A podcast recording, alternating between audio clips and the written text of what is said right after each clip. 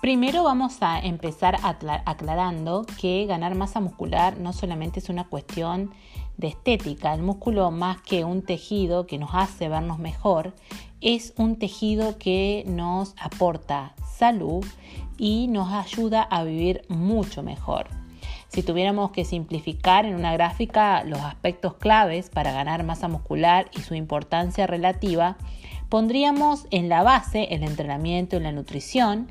Dentro de la nutrición tendríamos que hablar de superávit calórico y de suficientes proteínas. Y dentro del entrenamiento de una sobrecarga progresiva y de la tensión mecánica. En segundo lugar, dentro de la alimentación colocaríamos en un segundo escalón a los macronutrientes, proteínas, hidratos de carbono y grasas y el tiempo en la ingesta de cada uno de estos. También colocaríamos en este lado de la nutrición lo que son los suplementos ergogénicos nutricionales. En cuanto al entrenamiento, la sobrecarga, eh, la sobrecarga progresiva y la tensión necesaria para generar los mecanismos adaptativos resultantes en mejor salud son superiores y básicos y después empiezan a colocarse el volumen, la frecuencia y la selección de ejercicios. Por eso los cambios de planes o las metodologías de entrenamiento, más allá de la variedad por sí mismo que ejercen y la posibilidad de experimentar el cuerpo y las sensaciones con estímulos o con de manera distinta, no superan en cuanto a prioridad lo que es la sobrecarga progresiva y la tensión necesaria para generar el estrés metabólico necesario y conforme a los tiempos que se pauten como descanso, lograr las adaptaciones al entrenamiento. Nutrición y entrenamiento son dos caras de una misma moneda. Recordemos que la nutrición cumple, más allá de que mi formación sea en el área de la nutrición, tengo que decir que la nutrición cumple una función de apéndice que a veces suele ser un fundamento, pero la mayoría de las veces es apéndice de este estímulo de entrenamiento. Con comida podemos acelerar, amplificar, retardar o modificar las reacciones a un estímulo de entrenamiento. Más que las reacciones, corrijo las adaptaciones al estímulo de entrenamiento. Pero hablemos de un poco de dos factores claves en la ganancia muscular, el estrés metabólico y la tensión mecánica. La tensión mecánica es la obligación que tiene el músculo al vencer una resistencia, es decir, al aplicar fuerza. Y el estrés metabólico, para que la fuerza sea aplicada de una manera efectiva, debe generarse también cierto grado de estrés celular.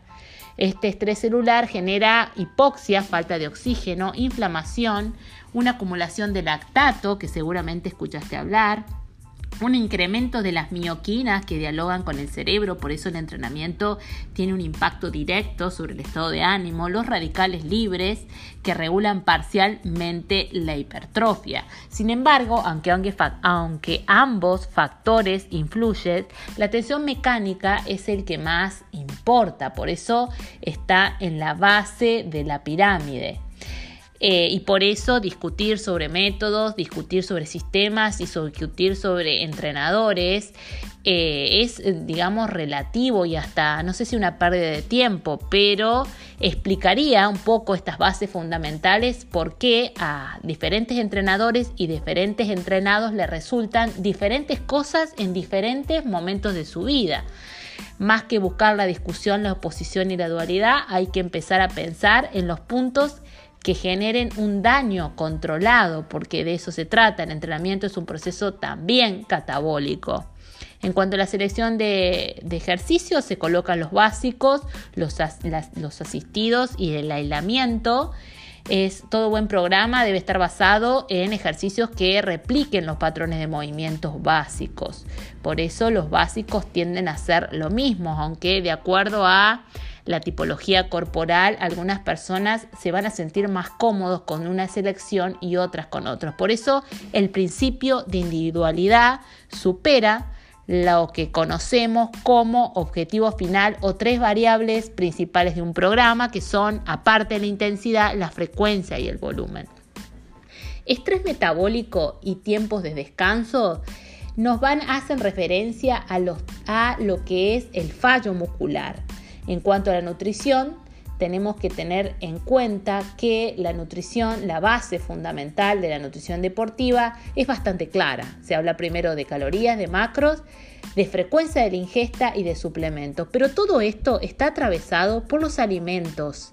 En lo que respecta a la complejidad alimentaria estudiada mediante eh, inteligencia artificial muy recientemente, estamos hablando de muchísimos compuestos que son en total 26.000, más allá de los 40 esenciales que conocemos. Y si contemplamos las vías metabólicas intermedias, estamos hablando de 49.000 nutrientes y sustancias activas, por supuesto. Algunas sustancias activas no son consideradas nutrientes, pero tienen actividad biológica.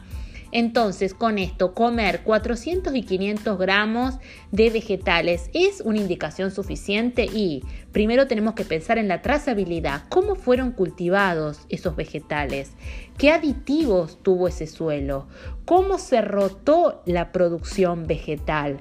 Tengamos en cuenta que la mayoría de los fertilizantes solamente tiene alguno, para no decir tres, em, tres minerales o, elementos que favorecen la nutrición de las personas. Muchas personas están consumiendo vegetales que son que provienen de un cultivo, de un monocultivo y con explotación del suelo. Entonces, esa persona consumiendo ese vegetal no va a acceder a la misma cantidad de micronutrientes que alguien que consume la variedad orgánica del mismo vegetal.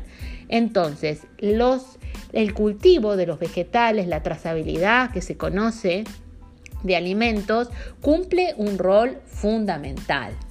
En cuanto a cuándo comer y ciclar los carbohidratos los días de entrenamiento es una opción interesante y de hecho se suele usar. Normalmente en mis planes hubo momentos donde modificaba el aporte de hidratos de carbono de acuerdo a si correspondía a un día de descanso o a un día de entrenamiento. Dicho esto, viendo los eh, aspectos fundamentales, esto de las calorías y los macros, esto de la tensión mecánica en cuanto al entrenamiento y la sobrecarga progresiva, y animándolos a pensar la nutrición desde una complejidad alimentaria, muchísimas sustancias en un alimento, pero desde una simplicidad práctica por eso, consumir alimentos los más cercanos de la tierra, si, ah, conocemos la trazabilidad del alimento, mejor aún. Para más, búscame en Facebook y también en Instagram en arroba mariceloyero.